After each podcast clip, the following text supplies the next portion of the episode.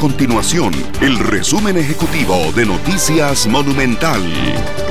Hola, mi nombre es Fernando Muñoz y estas son las informaciones más importantes del día en Noticias Monumental. El Ministerio de Salud de Costa Rica registró hasta este lunes 3.269 casos de COVID-19. La cifra representa un aumento de 139 contagios en las últimas 24 horas. En otras informaciones, la fuerza pública intervino en Alajuela en una actividad religiosa con 40 personas en medio de la pandemia del COVID-19. La situación se presentó el domingo cerca de las 5 y 30 de la tarde cuando los oficiales arribaron a un galerón donde se celebraba esta actividad religiosa, superando el aforo permitido y en la cual no se utilizaba ningún tipo de mascarillas. Estas y otras informaciones las puede encontrar en nuestro sitio web www.monumental.co.cr. Nuestro compromiso es mantener a Costa Rica informada.